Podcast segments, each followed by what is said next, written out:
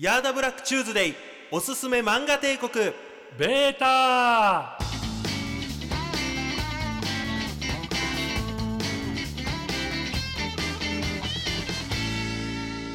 テーマはステイホームでガチ料理ブーム到来。グルメ漫画特集です。まあ巷でね今あの手間暇かけたガチ料理が流行っております。グラタン一から作りますみたいなパン粉が売り切れてるとかね、ああそういうのもありますよね。うんパン焼くんでしょ？最初から、うん、みたいですよね、うん。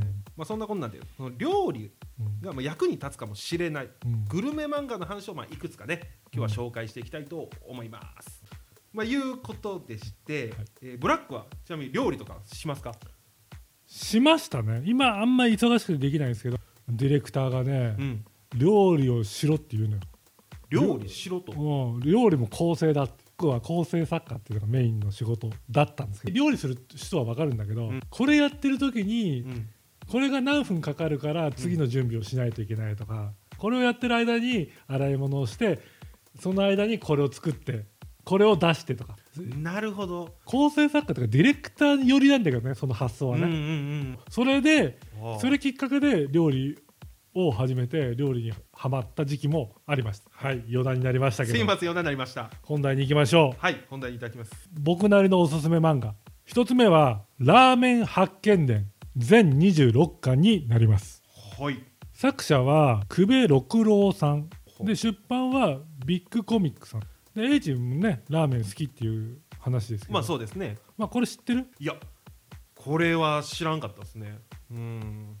まあ、このお話をねうん。一言で言うとはい。「おいしんぼ」のラーメン版。でおいしんぼは見たことあるでしょ？なんか。まあ、美味しいもんはもちろんですね。でまあ1話完結というか、ん。ですごくポップなのよ。要は、えっと、貝原雄山のうん。役割を果たす人がいて、山岡四郎だったっけ？あ、山主口あの主人主人公のあ役割を果たす人がいて、その女の子の相方の女の子の役割を果たす。そのままそのキャラクターのあの役割相関図みたいなそのままトレースしてこの漫画になってるんで理解が早いという意味ですごくいい漫画です確かに。もうスタートから読みやすいそうこれラーメン漫画としてもめちゃくちゃ面白いの監修がラーメン王の石上さんっているんだけど。テレビチャンピオンとかでラーメン王になって今もテレビにも出てるけどはいはいはいはいで。この方が、まあ、この方ラーメンのコンサルタントみたいなラーメン屋作る人にアドバイスとかもする人なんだけど、えーすごい。監修で入ってるから、うんあのすごくラーメン業界の超リアルな経営事情みたいなねうんうんいや食べてうまいだけじゃないうん。なくて。実際にラーメン屋を経営するってどういうことなの？みたいな話も入ってるんでめっちゃ気になる。ラーメン漫画じゃないんですよ僕が感銘を受けたのは。あなるほど。別にラーメンのフォーカスしてるわけじゃなくてってことですよね。うん、どっちかというと、うんサービス業のうん。本質を教えてくれるうんビジネスバイブル、すご。っ。今の感じだったら普通にも美味しいものラーメンああ多分こういう展開ねって思ってたんですけど実は違うんですね。違うのただのグルメ番組じゃなくてそこに俺ちょっとやられちゃってほうほうほうほあのーいろいろ考えさせられる。僕らも言ったらサービス業じゃないですか、う確かにそうですね。要はお客さん僕だったら、えー、と映像とか、えー、とイベントとかうん。ライブとかいろいろやりますけど、はい。そういうものを通してお客さんに楽しいとか笑ってほしいとかいう対価をうん。与えてるわけじゃないですか。そうですね。に対してお金をもらうという意味ではサービス業だと思ってるんですけど、うん。カットさせられるような、勉強になるようなことがいっぱいラーメン屋っていう舞台を通してうん。学べる、へえなんか今聞いただけやったらなんかラーメンとそのお笑いっていうのがなんか繋がってないように思うんですけど、うん。それが実は。そうなんですよ。一家に出てくるラーメン小池の会っていうのがあるんだけど、はいそのあるね人気ラーメン店があってその売りが煮干しラーメンだったの。ラーメン評論家がうん。辛辣なコメントをするみたいなコーナーで卑屈な味がするって言われ卑屈？ラーメンに卑屈なんか使うんすね。言われて、はい。影響力がすごくって、はい。人気店だったら客足がバーッと去っていくわけよ。困ってたら、うん。まあ、主人公がラーメン食ってはい「ん?」っつって「なんか美味しくねえな」みたいなそいつも言っちゃう聞こえるように 言っちゃうんですぼんやりしてるなみたいな、ああなるほどね、で困ってるわけじゃん店主は、いやそりゃそうですね。なんでやろうっていう、うんうん。でその主人公はそのラーメン屋を昔からファンで実はファンだったんだよ、うんうんうん。昔はね個性のある味だって美味しかったのにどうしちゃったんだろうみたいなこともあって、うん。僕お手伝いしますよみたいな感じでうん。手伝い始めるんだけど、はそれを探ってったら、は原因があったのよあの卑屈な味をするってい言われた。卑屈の味の原因って何やろっていう。要はその人の、うん。なんつうのかな。いい面でもあるんだけど、うん。企業努力というか頑張り屋さんなんだよね。はいはいはいはい。でもっとお客さんの意見を聞いて多くの人に喜ばれるうん。味を作っていこうっていう、うん。少しずつ少しずつん。味の改良をしてったんだよね。普通に言うといいことやと思うんですけど。ただうんあのー個性もうん。損なわれてっちゃうんだよね。なるほど。煮干しの味とかうん。匂いとか、うん。独特煮干しってえぐみって言ってちょっと苦みうん。あれがまたいいんですよ煮干しって。そう。あれが好きな人もいれば、うん。あれ結構嫌いな人もいるわけ。うん。確かに。でどんどんどんどん大衆向けにしていくと煮干しを弱めていくことになっていくんだよね。そこに陥っちゃってたわけよ。気づいたなるらほどその状態でテレビに出てって、うん。卑屈な味がするって言われてたわけよ。結論で言うと、はい。その回は煮干しの個性を取り戻そうっつって煮干しのもう一回当時の味をうん。作ってもう一回繁盛するっていう。なるほどね。はいはいはい。でこれはお笑いでもよくあるのよ、あお笑いでもね。うん、特にさ今なんかはさはい。あのリスナーの声が聞こえたりとかさ、はい。声が聞こえやすいうんうん環境ではあるんだけど、でいろいろ意見をくれたりするじゃない、うん。その人たちの意見ってみんな、まあ、熱い思いをコメントくれるぐらいだからうん。好きでくれてることがお多くてで割割と正しいこともあるんだけど、うん。それを全部聞いていくと、にうん。おそらく誰かの真似したようなチャンネルになっちゃったりとか確かに。すると思うのよね。しちゃうと思うのよそれで個性が消えていくっていうかうん。テレビなんかも、はい。少しそういうとこが何年かあって今はまた変わってくるとは思うそれはそういうんだけど時期があったってことですね。要はだお年寄りしか見なくなったうんからうんうんうん。お年寄りにヒットするうん。テロップの入れ方とか、あー。番組の作り方とかってあるわけ。だはいはい。からすっごい似てる番組とかって結構あるんだけどなるほど。それってニーズに応えようとしすぎた結果似た番組が増えていく、こうバランスだよね。いい話ではあるじゃん。改良するってことはいいことじゃん。いやいいことですね。耳を貸せるっていうのはすごくいいことだと思うん。で、ものづくりを改良していく上でね、うんうんうんうんだけどそれにばっかり耳を傾けちゃうと自分を見失っちゃうよ。そこ確かに見たらバランスっすよね、うん自分もこの信念っていうか、まあ、それを持ちつつ、まあ、いろんな人の傾けるみたいな、うんそこのバランスですよね、うん確かに、うんうんそうなんですよ。だからなんかね俺いつもねラーメンとはい。コンテンツは塩加減だっつってんだけど。あーうまい。うまい。俺もなんか言いたかったっす。なんかなんか言おうかな思ったんですけどちょっとこんなのがね山ほど出てくる。あすか、うん。ちょいちょいちょっと勉強させてもらいます、僕らの世界と通じる話があるんだけど、もう一つだけ。はいえー、と老舗の味親父の味って回があるの。でこの話は不良だった息息子がねはい。改心してはい親父さん死ぬんだけど、はい。ラーメンを引き継ぐことになるんだよ、うんうん。でそのラーメンは老舗なのすごい。昭和の高度成長期からずっとやってるようなあーなんかなるほど。街にある愛されるラーメン屋みたいな。あーよくありますよ、うん。そんなラーメン屋を息子が引き継ぐことになって、うん。レシピも残ってたからはいはいはいはい。作ってある程度修行してん。できるようになりました、で支援者っているからうんうんお金出してくれたりとか応援してくれるはい街の人たちを呼んでお,、うん。お披露目パーティーというかパーティーをまあお披露目うん。するわけ、はいこれで大丈夫ですよねっていう。僕立派にいけますよね。なるほどなるほど。食べると。これは親父の味じゃねえ。マジいっつって。パーンっつって。もういらねえっつって。いい。全部食べて帰っちゃう。でもうどぎも抜かれるわけよ。でもみんなそうだよなっつって。いや、うん。その人一人一人よかりじゃないのよ。頑固親父の。みんなもやっぱちょっと物足りないって思ってて。へでそこにたまたま、ん。そのまた主人公がいや、はいはい。居合わせちゃう。よなんかまずいとこに入っちゃったなみたいな、うんうん。で残っちゃうのよ主人公が、うんうん。みんな帰っていっちゃうからうんゾロゾロゾロって、うん。店主がね引き継いだ息子がねお客さんすいませんこれまずいですかね？みたいなちょっとすいませんみたいな正直まずいですって言っちゃうのよまた。え？俺はでも親父のレシピ親父はうん。豆だったんですと。レシピ残してるんで、うんその通り作ってるんです、うん。で修行もしてきましたと。うん。これは完璧なはずなんです確かに、親父の味がまずいってことですか？うん、そうなるね。始めちゃうわけですよ。なるほど。これ何が原因かっていうとそこなんですよ。だって親父のレシピ間違ってないんです間よ、違ってないんですよ。確か親父のレシピを作ったのは、まあ、高度成長期ぐらい、にうんうん。要は日本人みんなまだ貧乏で、うん。で素材もうん。今の方が美味しいものっていっぱいあるのよ。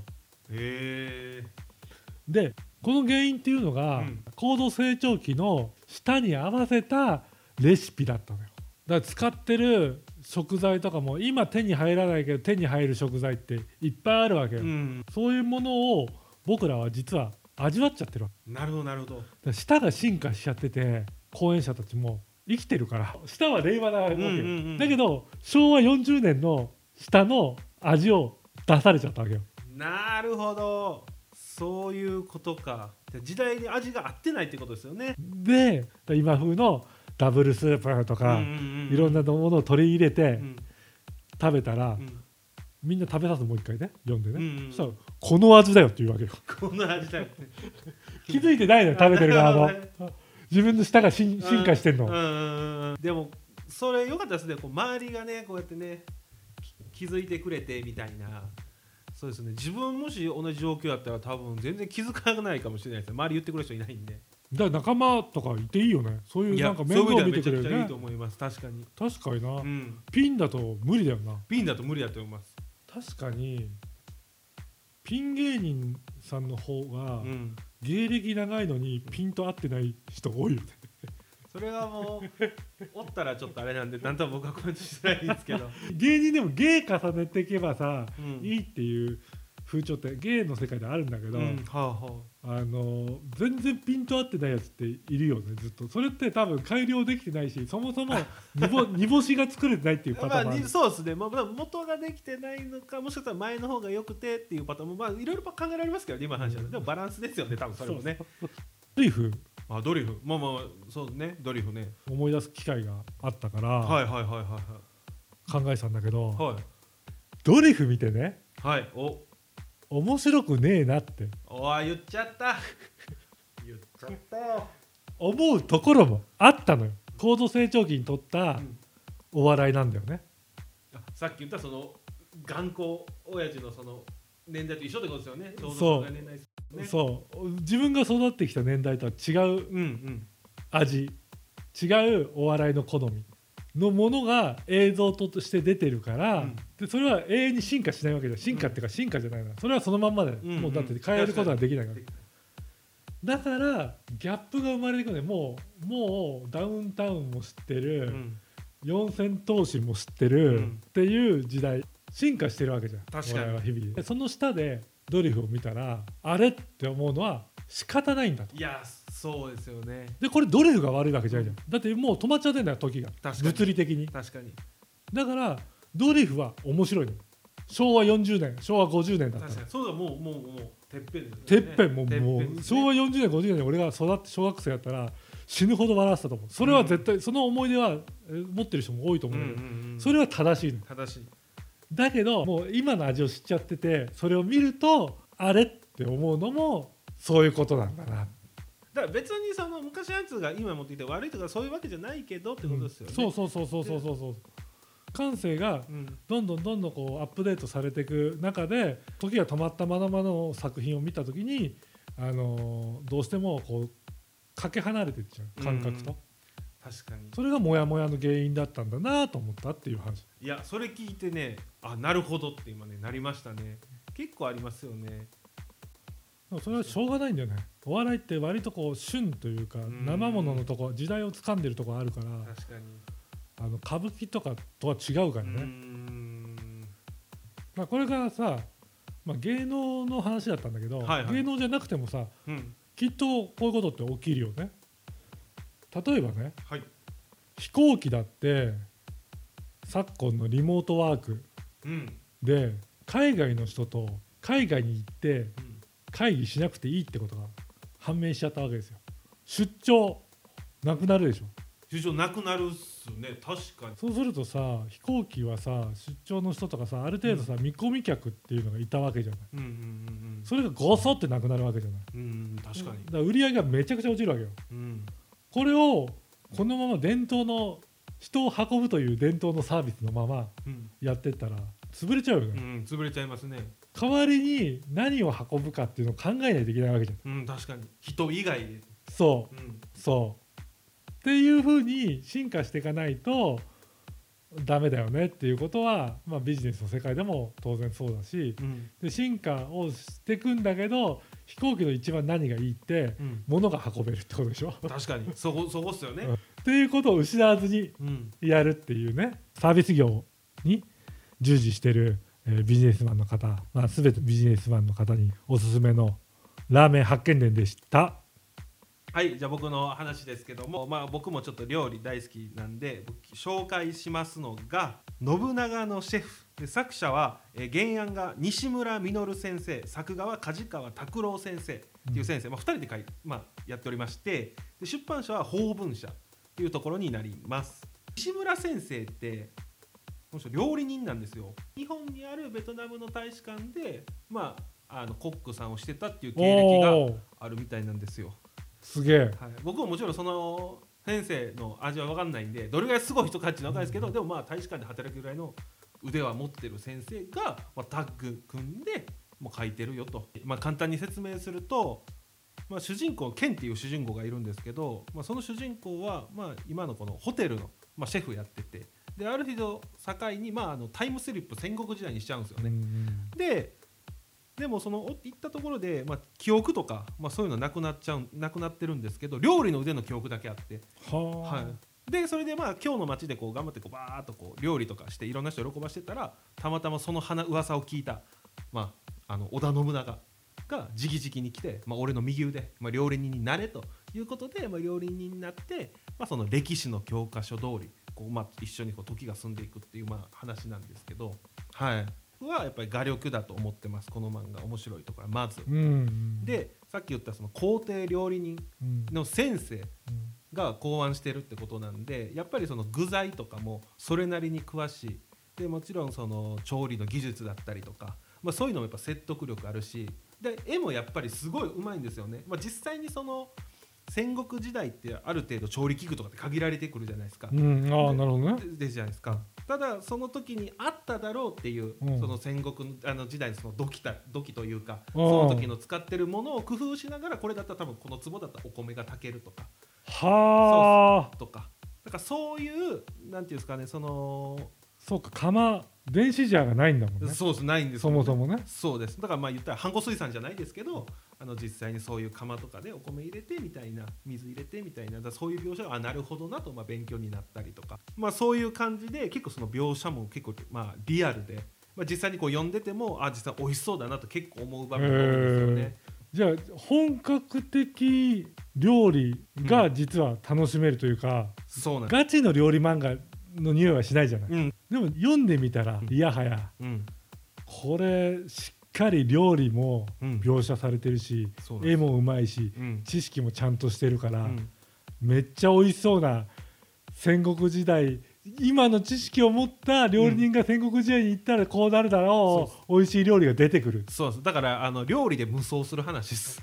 簡単に言うと。そうなんだ。そうなんです。だからその料理はしかもそうただ美味しいから出してるじゃないんですよちょっと聞かせて俺全く読んだことないから。うん。で料理人のまあ剣が来てうん。でその料理人のその幕府のそうどういう状況かみたいなその例えばそういうこととかも分かったりとかしてだから今言ったその料ただ料理に美味しそうだけじゃなくて歴史とそうです。どう結びついていくかみたい天下取りの一つの武器になそうです剣の料理を使っていくんだ。そうです。はあ。ごめんなさい。そう言った方が、まあ、ちょっと回りくどかったんですけどそうなんですよ。だからそこが多分一番の見どころかなと。他の料理漫画と違うところは多分そこかなと。まあしっかり料理の監修も入ってるってことではい。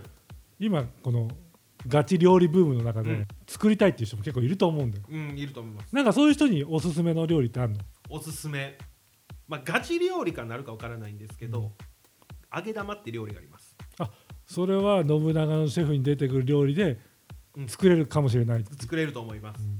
で揚げ玉ってまあ簡単に言うとおにぎりを油で揚げるから揚げ玉なんですけどもともと戦してる時ってみんなおにぎり持って行ってたんですよね。でもそのおにぎりだと早く腐ったりとか腐ったりとかあと栄養が偏ったりとかうん。するんで、うん。まあ、それを見かねて、まあ、県はそれを油で揚げて、まあ、保存食としても持つし中の具材をちょっと変えることによって、まあ、いろんな味のバリエーションできてカロリーも取れるしみたいなのを作ったっていう。それだったら多分作れます。割ったらほかほか。ほかほか。美味しそ美味しそう。でお湯かけても美味しい。でカロリーも取れるし、う、うん、っていう揚げ玉、まあ、中の具材っていうのは結構もう基本的ないろんなものあるんです。梅だったりとか、まあ、昆布だったりとか、まあ、今とそんな変わらないんですけど、まあ、揚げることによってそうやって戦で役に立ってたっていうお話です。いやー今回もねだいぶ喋っちゃったけどはい。思ったより。ということでうん。以上おすすめグルメ特集でした。はい。ということで本日は以上となります。番組の感想を喋ってほしい漫画取り上げてほしいテーマありましたら、ツイッターそれにコメントくださったら読みます、ね。ということで本日もありがとうございました。お相手はヤーダマンブラックと怪人 H でございました。お疲れ様でした。さようなら。さようなら